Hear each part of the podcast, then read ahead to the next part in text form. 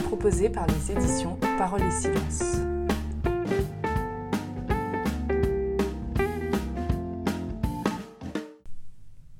La sortie du livre de Cyril Dunage, Penser la relation avec Emmanuel Mounier, est l'occasion de faire découvrir un peu mieux la figure d'Emmanuel Mounier, philosophe français de la première moitié du XXe siècle, fondateur de la revue Esprit et à l'origine du courant philosophique du personnalisme en France. En mettant au cœur de sa philosophie le couple personne-communauté, Emmanuel Mounier construit l'instrument d'un dépassement de la contradiction entre l'individu et la société. Il ouvre ainsi la voie à un renouvellement de la pensée anthropologique. Il échappe à l'alternative intenable qu'est l'individualisme radical ou le communautarisme. Cela dit, nous pouvons nous attarder sur trois aspects saillants de la pensée d'Emmanuel Mounier, que sont la foi du chrétien dans la cité, l'urgence de l'action et la relation. Commençons par la foi du chrétien dans la cité. Mounier dit Nous n'avons pas à apporter le spirituel au temporel, il y est déjà. Notre rôle est de l'y découvrir et de l'y faire vivre, proprement de l'y communier. Le temporel tout entier est le sacrement de Dieu. Mounier possède une exigence très haute envers les chrétiens de leur rôle dans la cité. Pour lui, nul rêve de retour d'une chrétienté fantasmée.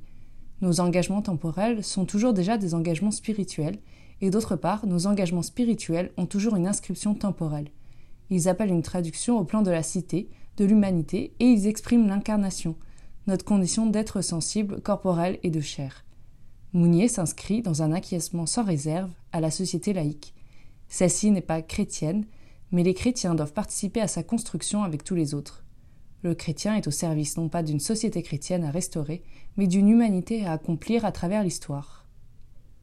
Chez Mounier, il y a une priorité de l'action, comme voie d'accès à l'intelligence des enjeux de valeur. Et celle-ci découle des situations historiques. Pour lui, nous ne nous engageons jamais que dans des combats discutables et sur des causes imparfaites. Refuser pour autant l'engagement, c'est refuser la condition humaine. Il subsiste donc une tension entre l'imperfection de la cause et la fidélité aux valeurs impliquées. C'est là, dans ce risque de contradiction, une des sources du tragique chez Mounier. Il s'agit aussi de la condition du chrétien, de sa position écartelée entre le salut, acquis par l'événement du Christ, et l'histoire incertaine. Pour autant, le chrétien est attendu dans l'action, et Mounier a ses paroles très importantes pour décider de l'engagement au-delà de nos décisions personnelles. Il écrit Un chrétien peut aussi se demander si la patience, en matière politique comme en matière privée, n'est pas de plus grande perfection que la résistance. Il y a là un malentendu sur la résignation chrétienne qui traîne depuis longtemps dans la littérature électorale. Le chrétien peut accepter de subir, pour son perfectionnement, l'injustice qui le frappe, cette affaire de transfiguration privée. Mais il ne se sent pas seul dans le monde. Supporter n'est pas sanctionner, et il peut concilier sans contradiction le désir de ne pas relever l'injure personnelle et le devoir de lutter contre l'établissement de l'injustice dans le monde. Un régime comme le capitalisme moderne est une sorte de péché social auquel tous participent plus ou moins, qui a son inertie propre, plus lourde que la somme de ses fautes individuelles. Ce n'est plus contre son malheur que le chrétien est appelé à lutter, mais contre le mal, et ce combat, on sait qu'il s'impose à tous. Cet appel à lutter de toutes nos forces contre les injustices et même les formes de péché social ne peut que résonner particulièrement encore aujourd'hui. Enfin, la relation est constitutive de la personne pour Mounier. Elle n'est pas un pur individu isolé et abstrait, mais elle est insérée dans la société, tout comme la société est dans l'homme. Ce que nous combattons, dit Emmanuel Mounier, c'est ceci l'individu vidé de toute substance et attache charnelle ou spirituelle, fortifié de ressentiments et de revendications, érigé en absolu. L'individualisme est la cause du mal de la société et conduit vers l'égoïsme, le matérialisme, l'indifférence, l'injustice sociale, tout ce qui aliène l'homme. Il est le synonyme d'impersonnel. Pour bien le situer, il précise que l'individualisme sépare les hommes des relations. Car il n'est pas seulement une morale, il est la métaphysique de la solitude intégrale, la seule qui nous reste quand nous avons perdu la vérité, le monde et la communauté des hommes. L'individualisme coupe les relations et produit une solitude dans laquelle l'autre devient une menace pour moi.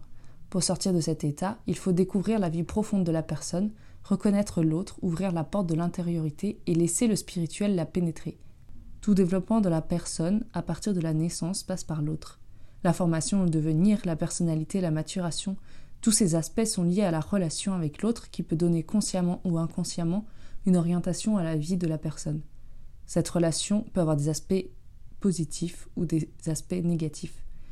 Quoi qu'il en soit, la relation entendue comme un mouvement vers l'autre est pour chaque personne nécessaire et performative. Nécessaire parce que sans elle nous ne pouvons pas exister puisque nous sommes nous-mêmes originaires d'une relation. Performative parce qu'elle coïncide avec l'action même et réalise l'acte qu'elle indique. Chaque relation a un impact sur la personne puisqu'elle n'est pas étrangère ou extérieure à elle. Dans la relation, la personne entière est impliquée, ainsi elle devient formatrice. Sur ce point particulier de la relation dans la pensée de Mounier, vous pouvez lire le livre de Cyril Dunage, Penser la relation avec Emmanuel Mounier. Vous pouvez également découvrir certains écrits de Mounier aux éditions Parole et Silence avec l'engagement de la foi, l'affrontement chrétien ou encore ses lettres incarnées. À bientôt.